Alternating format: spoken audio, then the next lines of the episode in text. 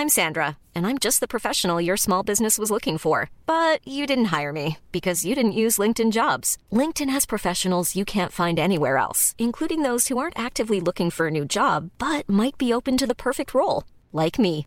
In a given month, over 70% of LinkedIn users don't visit other leading job sites. So if you're not looking on LinkedIn, you'll miss out on great candidates like Sandra. Start hiring professionals like a professional. Post your free job on linkedin.com/people today. Hey, it's Ryan Reynolds, and I'm here with Keith, co star of my upcoming film, If, only in theaters, May 17th. Do you want to tell people the big news? Right, I'll do. Sign up now and you'll get unlimited for $15 a month in six months of Paramount Plus Essential Plan on us. Mintmobile.com slash switch. Upfront payment of $45 equivalent to $15 per month. Unlimited over 40 gigabytes per month. Face lower speeds. Videos at 480p. Active Mint customers by 531.24 get six months of Paramount Plus Essential Plan. Auto renews after six months. Offer ends May 31st, 2024. Separate Paramount Plus registration required. Terms and conditions apply if rated PG.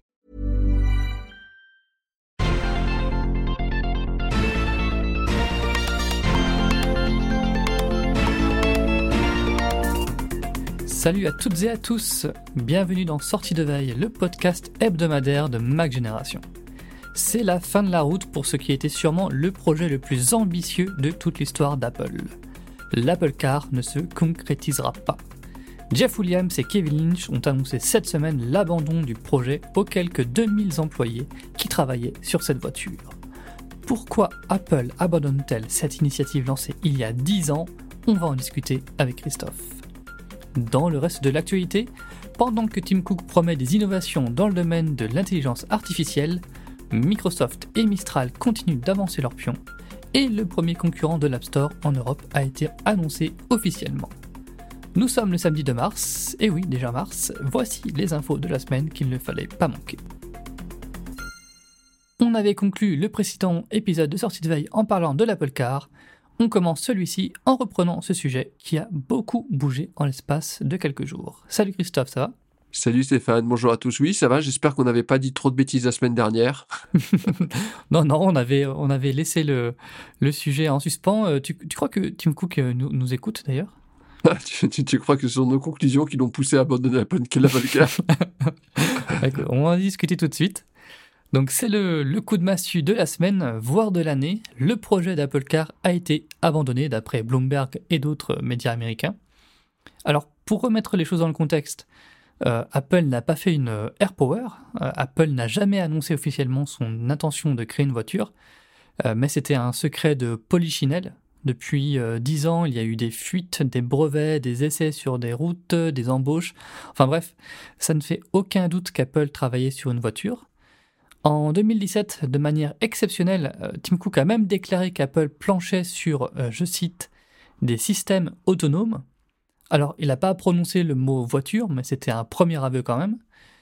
Quelles ont été les grandes étapes euh, de ce projet, Christophe?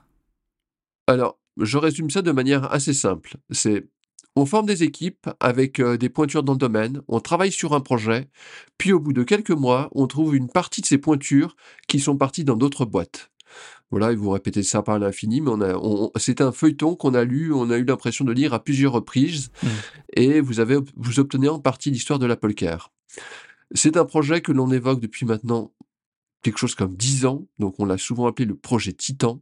Alors comme tu disais, hein, c'est vraiment, enfin, c'est c'est pas une rumeur sans fondement, euh, c'est une réalité. Apple a investi, alors la somme a fuité peut-être euh, 10 milliards de dollars autour de euh, de, de cette ambition de, de se lancer. euh, alors, et c'est peut-être ça le, le problème de ce projet Titan, euh, c'est qu'il a jamais été euh, totalement bien défini. Alors, est-ce que c'est une voiture? Est-ce que c'est euh, dans le domaine euh, des systèmes euh, autonomes? C'est un peu plus difficile à dire. Et mais en tout cas, Apple avait entre, euh, ben, non seulement mis les moyens, elle avait des installations, elle faisait rouler des véhicules sur des circuits, elle avait fait des demandes pour faire rouler des véhicules en conduite autonome, et ces véhicules ont roulé. Précisons que les voitures en question, euh, c'était pas des voitures Apple, mais des voitures qu'Apple avait achetées et customisées.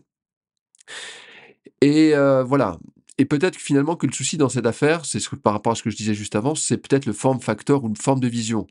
En fait, chez Apple, il y avait plusieurs visions qui s'affrontaient et qui n'étaient pas compatibles. Alors, il y avait celle, la première, et c'est celle euh, dont les rumeurs euh, euh, évoquaient à nouveau ces, der- ces derniers mois, celle d'une voiture classique, j'ai envie de dire, une Tesla, un smartphone sur roue.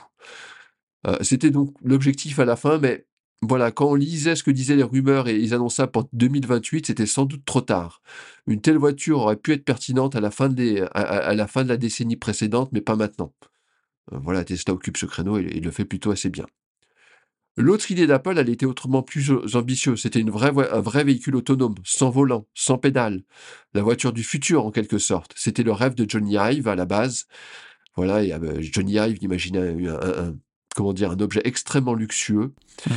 Et euh, il avait obtenu euh, de la part des développeurs d'Apple la, comment dire, la, certitude euh, qu'il était possible de mettre un système autonome, un véritable, un système autonome au point. Bah, on l'a vu, c'est beaucoup plus compliqué que ce qu'on pensait, et en attendant, eh ben, ce système autonome n'existe pas. Et il n'est pas prêt, euh, il n'est pas prêt d'exister en tout cas à, court terme. Oui, parce que par exemple, euh, Elon Musk annonce depuis des années et des années la conduite autonome pour, pour Tesla et c'est jamais encore arrivé. Hein. Oui, oui, c'est devenu une blague. Hein. il le dit, voilà, c'est pour chaque printemps ou chaque, chaque début d'année, enfin bref.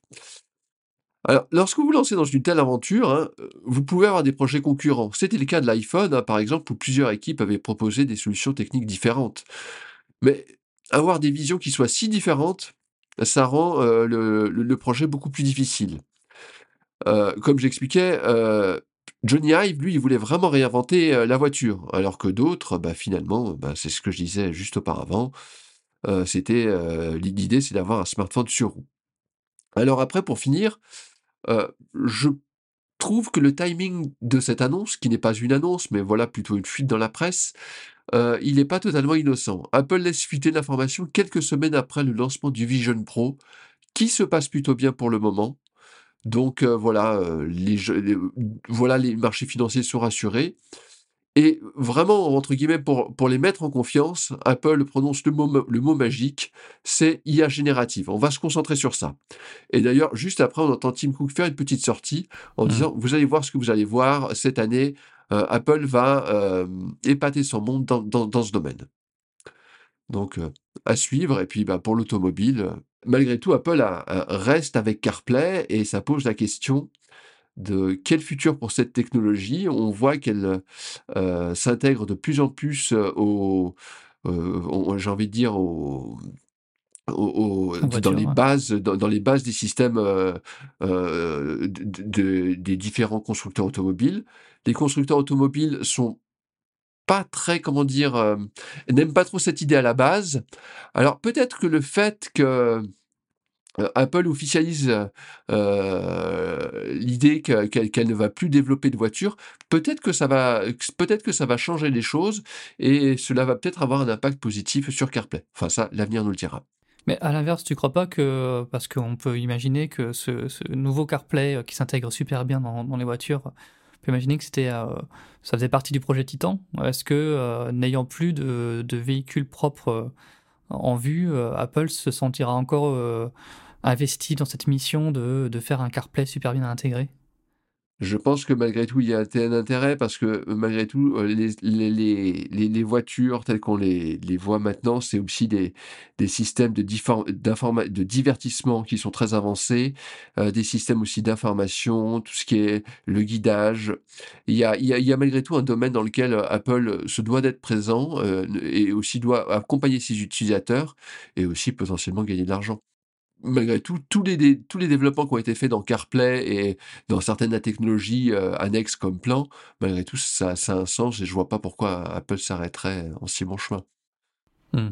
Après, il y a une grosse concurrence euh, de Google sur ce segment et puis les, constructeurs qui s'y mettent de plus en plus, mais effectivement, on verra euh, si le nouveau CarPlay mène une, belle vie, une longue route euh, t'en as parlé sinon, euh, donc euh, Tim Cook, lors de la réunion des actionnaires qui s'est tenue cette semaine, Tim Cook a promis qu'Apple allait innover dans le domaine de l'intelligence artificielle.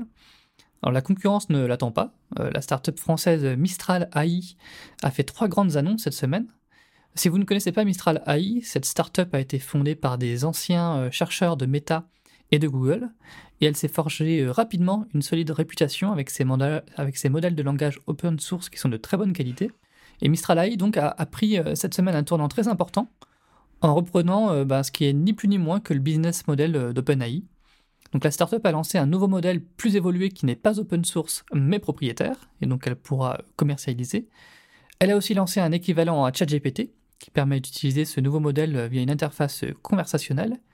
Et elle a passé un partenariat important avec Microsoft. Microsoft donc va distribuer son modèle via sa plateforme Azure et a investi 15 millions euh, d'euros dans la startup française. Euh, j'ai l'impression que Microsoft est dans tous les bons coups. Ah, ça c'est clair. Microsoft a fait de l'intelligence artificielle générative une priorité. Elle est décidée à être le fournisseur d'infrastructures par excellence dans ce domaine, et elle a pris de gros risques avec OpenAI, et ça a marché. D'ailleurs, symboliquement, Microsoft est devenu à nouveau la, la plus grosse capitalisation boursière au monde. Voilà, c'est symbolique, et euh, ça montre pour le moment en tout cas que, que, ces investissements portent, même si, enfin il faut aussi euh, revenir, euh, tout n'a pas réussi à Microsoft. Elle espérait faire décoller par exemple Bing et son navigateur web. Pour l'instant, c'est plutôt un échec. Ouais.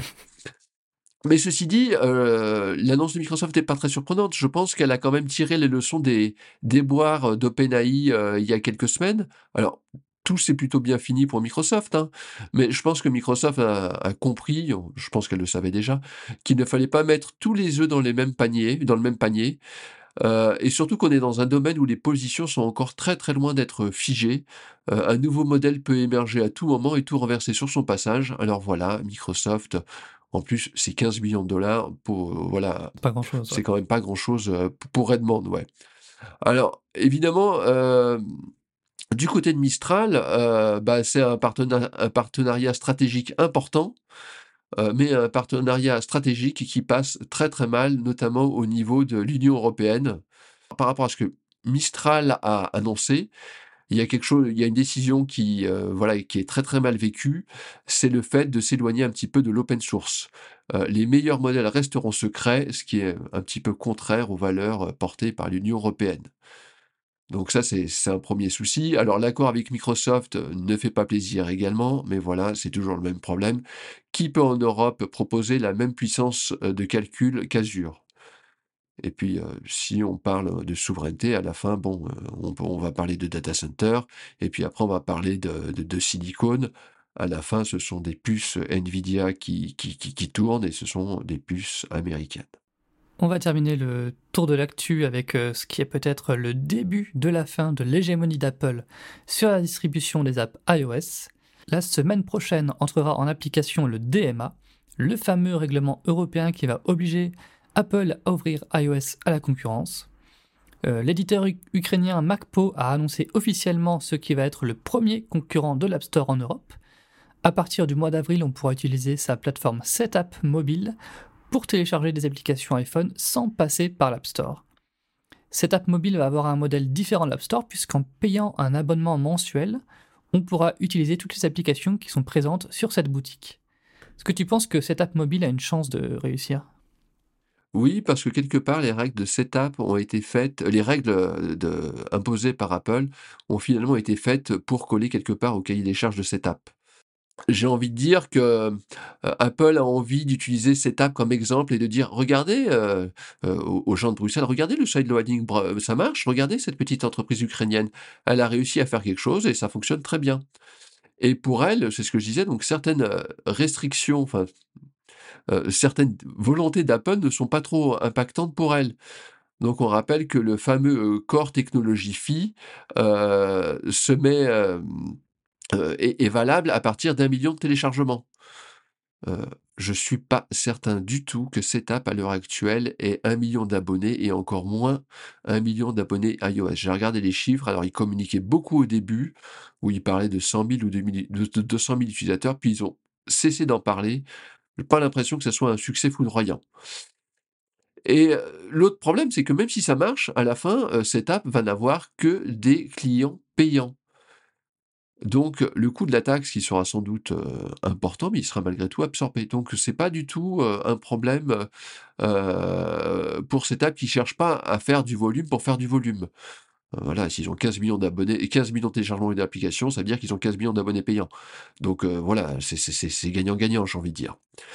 En tout cas, ce qui serait intéressant de savoir, c'est est-ce qu'il y a un marché pour ce type d'offre? Alors, c'est la grande question. Est-ce qu'il peut y avoir un Spotify pour les apps, un abonnement qui regroupe tous les abonnements d'apps? Sur le papier, je trouve que c'est pas si mal, mais euh, voilà, jusqu'à présent, euh, ça n'a pas totalement convaincu. Alors, est-ce que ça, ça a pour l'instant failli justement parce qu'il y avait ces, ces restrictions par rapport à iOS bah, Ça, l'avenir nous le dira. Et pour que ça marche, il faut aussi que euh, cette app mobile ait pas mal d'applications intéressantes. Euh, c'est la, la grosse question, c'est est-ce que cette app, alors MacPo a déjà euh, quelques applications maison, mais va falloir attirer les développeurs pour ensuite attirer les utilisateurs. Clairement, mais le catalogue, en tout cas pour Mac, était pas mal. Il y avait quand même Oui, oui, oui. Pas mal d'applications qui étaient intéressantes et, et dans tous les domaines. Et ben on aura euh, bientôt la, la réponse. Donc le, le- le service va se lancer en bêta en avril. Euh, bah écoute, merci pour ce retour sur l'actu, Christophe. Euh, bon week-end. Bon week-end à tous. Et puis si vous appréciez Sortie de Veille, n'hésitez pas à nous soutenir en mettant 5 étoiles sur Apple Podcast ou ailleurs. Bon week-end à tous, salut